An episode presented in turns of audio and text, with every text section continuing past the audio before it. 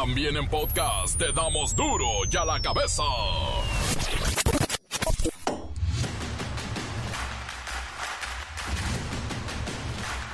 Miércoles 6 de septiembre del 2023, yo soy Miguel Ángel Fernández y esto es duro y a la cabeza, sin censura. El conteo de la famosa encuesta para elegir al candidato en Morena está al 100%. El Consejo Nacional Morenista citó a las corcholatas a las 5 de la tarde de este miércoles para informarles el resultado final. Vamos muy bien. Tenemos ya un 90% de las urnas, de las boletas eh, revisadas por todos los aspirantes, boleta por boleta.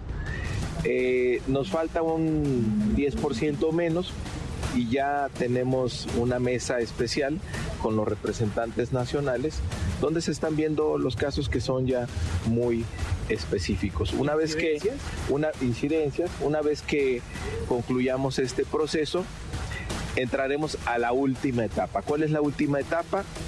Ya el cómputo de la preferencia de cada una de las boletas. Una mujer que fue golpeada por un sujeto que portaba una playera del club de fútbol Tigres ofrece recompensa. La dama está ofreciendo recompensa a quien le entregue al joven que la agredió en las calles de Escobedo, Nuevo León. La pateó en dos ocasiones y le dio puñetazos en la cabeza y el rostro cuando ella se encontraba de espaldas. Está enojada y paga recompensa. Vendedores ambulantes llevan a juicio a la ciudad de Los Ángeles, California, por razones de prohibición. Tienen derecho al libre comercio y quieren, por supuesto, estar legales, pagar impuestos, pero llenar la calle de tortas, tacos y tamales. El secretario general de la ONU alerta que el clima está implosionando más rápido de lo que se imaginaba o tenía previsto, por lo que el colapso climático ha comenzado, según la ONU. Y hablando del clima mundial, Lula da Silva, presidente de Brasil, anuncia que la deforestación en el Amazonas ha disminuido un 70%. Tan solo en el mes de agosto, en lo que va del año, han combatido este fenómeno por un 40%. Necesitamos al Amazonas. El reportero del barrio nos dice que asesinaron al padre de un vengador anónimo que mató a dos asaltantes que intentaban huir. Pero bueno, no fue tan anónimo. Le encontraron la familia y se vengaron de él. La Bacha y el Cerillo presentan el goleo de esta apertura 2023 va muy bajo. Comencemos con la sagrada misión de informarle porque aquí no le vamos a explicar las noticias con peras ni con manzanas, no, aquí las explicamos con huevos. Llegó el momento de presentarte las noticias como nadie más lo sabe hacer. Los datos que otros ocultan, aquí los exponemos sin rodeos. Agudeza, ironía, sátira y el comentario mordaz. Solo el duro y a la cabeza. ¡Arrancamos!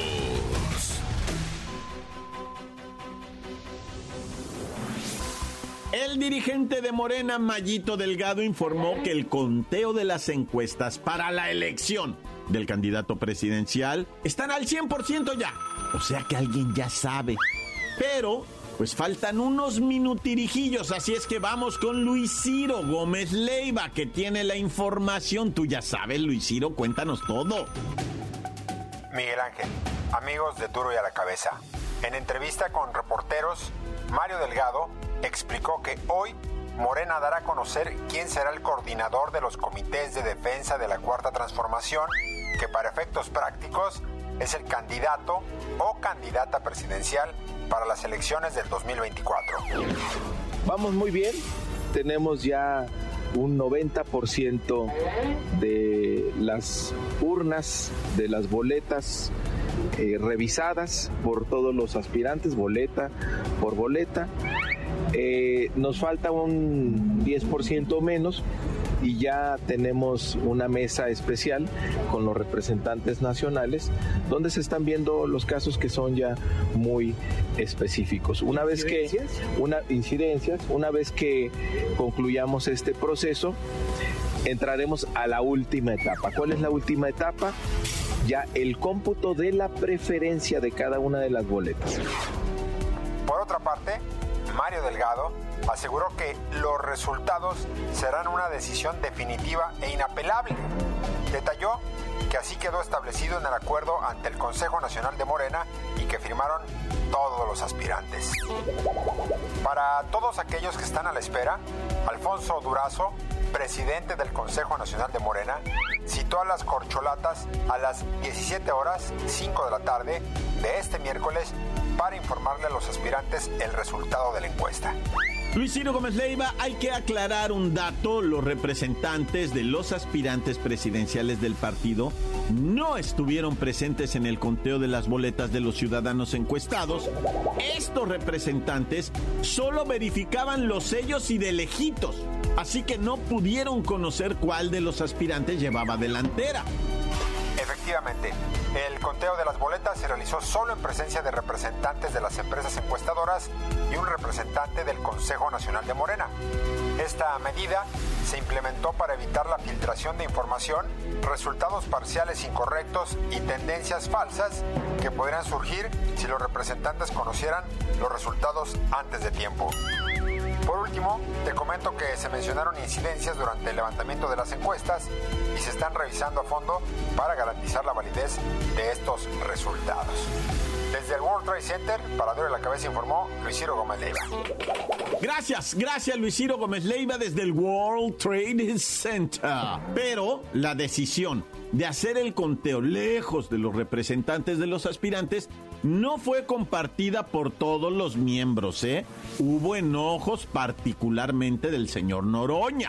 Y es que él, como Marcelo, tiene dudas. Pero bueno, quien salga ganador recibirá su constancia hasta el próximo 10 de septiembre. Pero en unas horas más nos enteraremos de quién es el candidato a la presidencia de la República. Porque hay eso del no sé qué de Morena, por favor. Las noticias te las dejamos ir.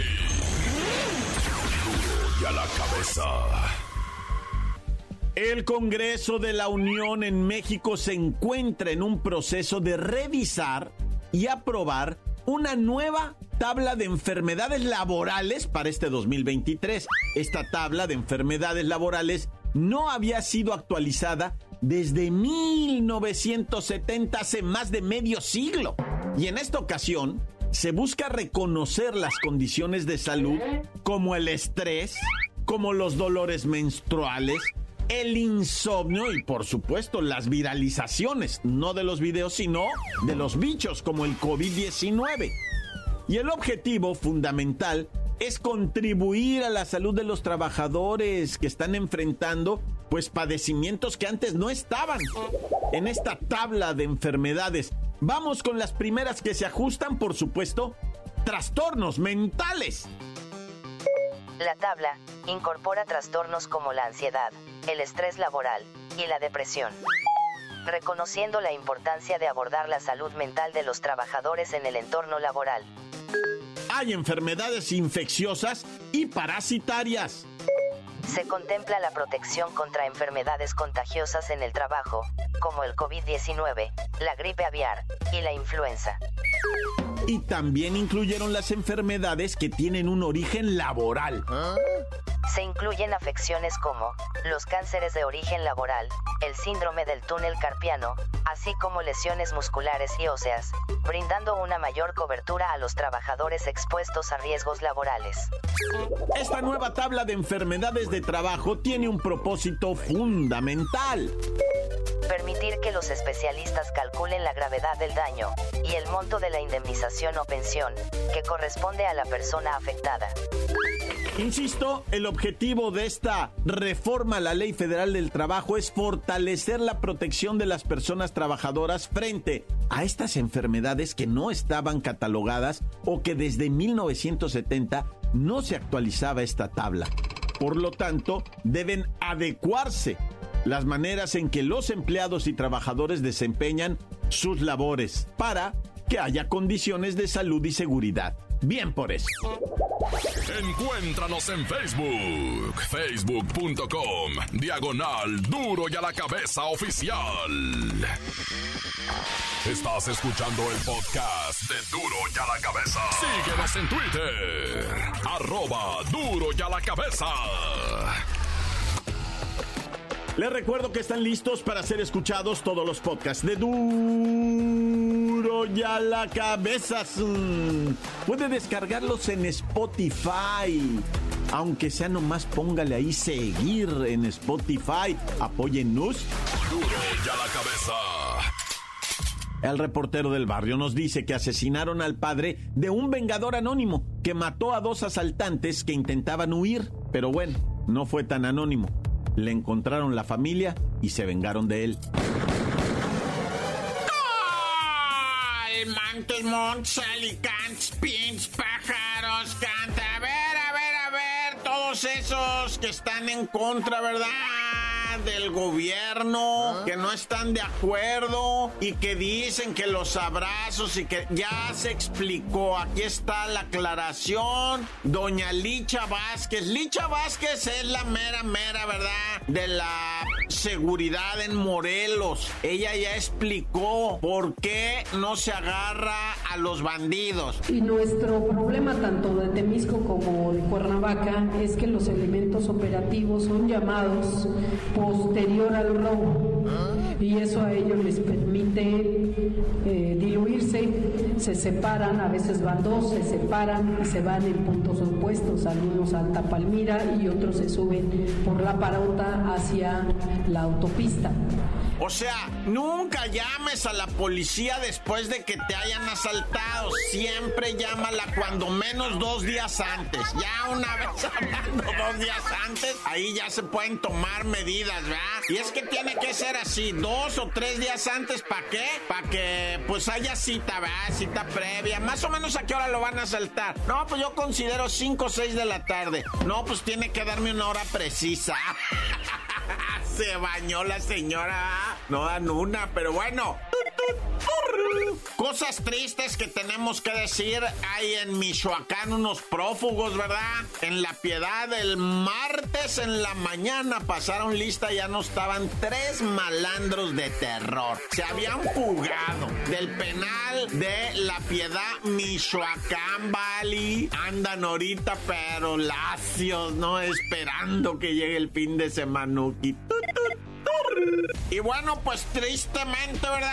También tenemos que avisarle lo que pasó en Ciudad Universitaria. Dos chambeadores, uno de 51, uno de 22, que se metieron para dentro de una coladera a hacer el desasolven, que es meter líneas, ¿verdad? Para pues destapar la coladera. Estaban en eso cuando se les vino un, pero un cantidad de gas que los noqueó. Gas tóxico de la chilindrina. Y los mareó, les provocó que se cayeran de rodillas. El morro todavía quiso levantarse, ¿verdad? Acá como que tambaleándose, pero el maestro de 51, ese jefe sí cayó tumbado. Fue el primero que le pegó el gas machine, ¿verdad? Y el otro morro, por más que arañaba las paderes, no pudo salir mira, con decirte, va, que una vez que lo rescataron, el morro ya iba lacio al hospital. Eh, desconozco su estado ahorita, va, pero posiblemente eh, se haya recuperado según la toxicidad del cuerpo. Eso esperamos de todo corazón, porque el maitrito de 51 que, que me decía, me preguntaban aquí, ¿será su papá? No lo sé, güey. Sí tengo los nombres, déjame revisarlos, va, pero como siempre le ponen Carlos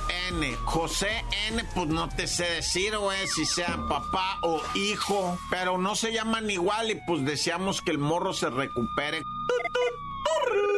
Racita de Oaxaca, cómo los quiero y cómo los aprecio, ¿verdad? Racita de Oaxaca. A ver, levante la mano el que sea danzante en la guelaguetza y diga, eh, ay, levante la mano el que pues, traiga una tlayuda debajo de la axila.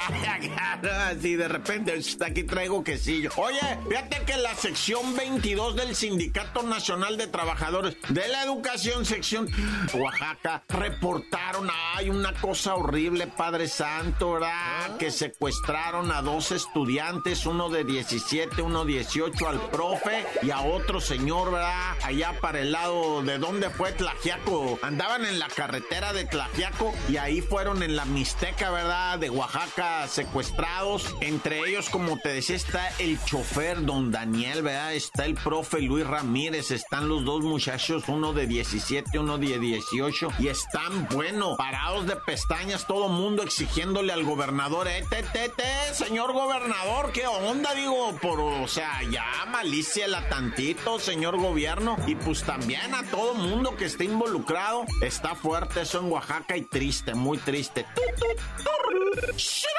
Oye, ahora vamos hasta el Álvaro Obregón, en donde en la colonia San Bartolo Ameyalco mataron a un maestro de 54 años. Nadie decía nada, no se habían dado tinta de que es el papá de aquel morro que atropelló a dos bandidos, dos ratas, dos motorratas, que se iban dando a la fuga, los atropella con su carro. Lamentablemente, lo digo en serio, lamentablemente fallecen porque nadie merece morirse nunca, madremente, más que cuando Diosito va. Pero pues este vato vio que las dos motorratas estaban escapando y le metió la chancla y los atropelló. Y pues ahí vino una venganza, le mataron ya al papá, güey. La víctima de estos balazos que te digo es el papá de ese muchacho que atropelló a las dos motorratas, ¿verdad? Y así no para nunca la escalada de violencia. Ahora el muchacho cuando salga se va a ir a vengar de los Onaya. ¡Corta! La nota que sacude.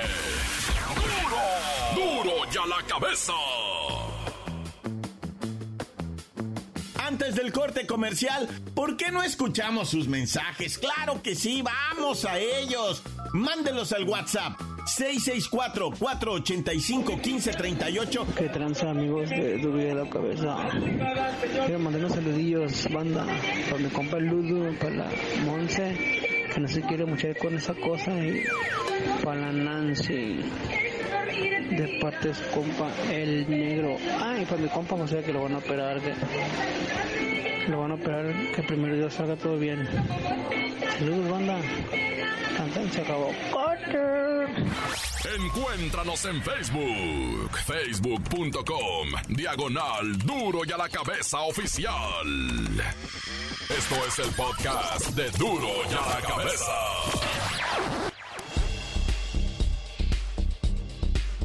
Y vamos a los deportes con la bacha y el cerillo.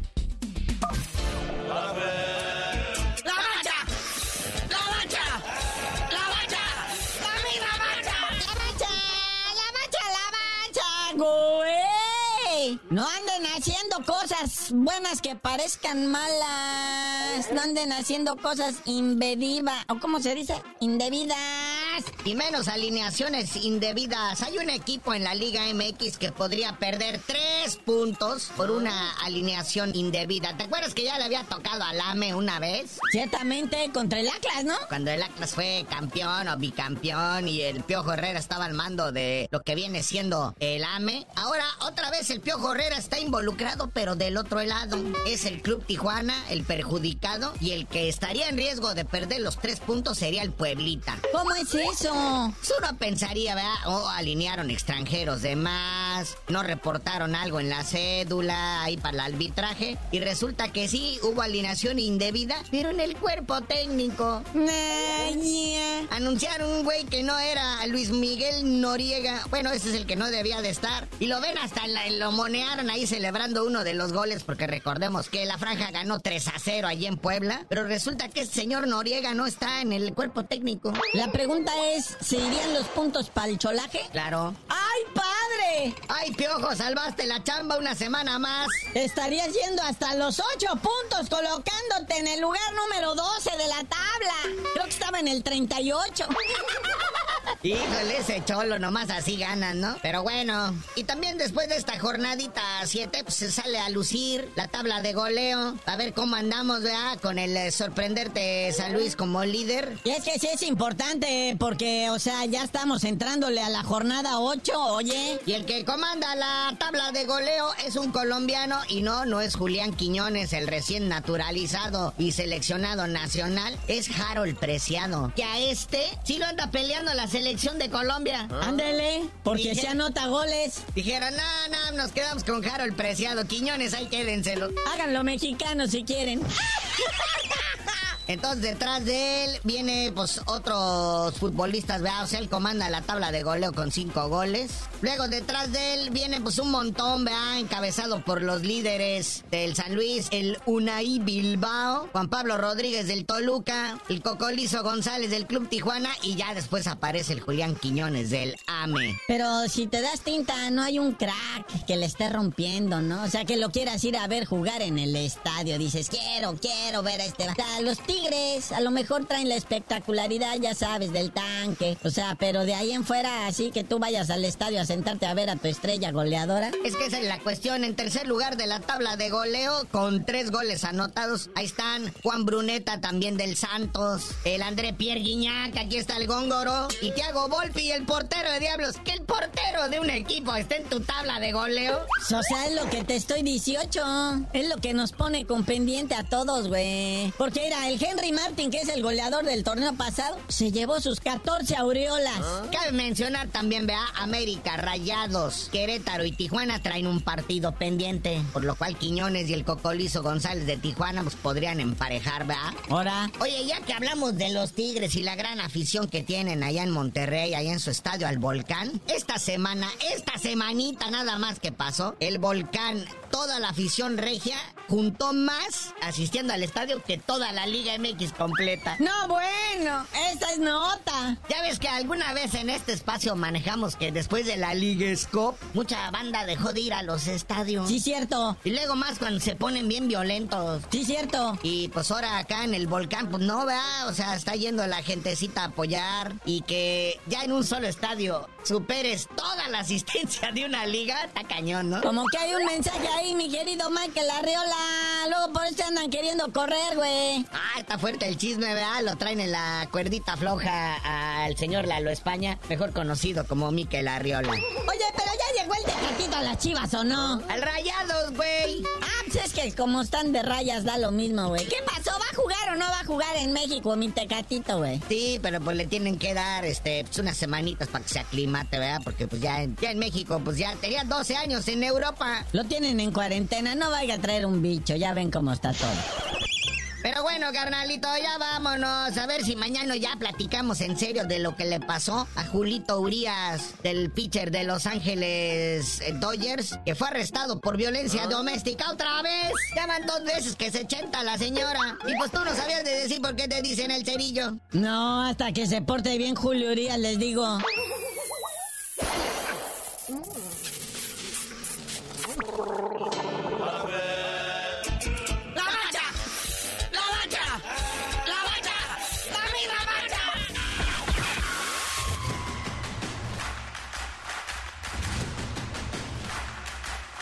Terminamos, ya terminamos por ahora. Así es que, como todos los días, les recordamos que en duro y a la cabeza no le explicamos las noticias con peras y manzanas. No, aquí las noticias con huevos.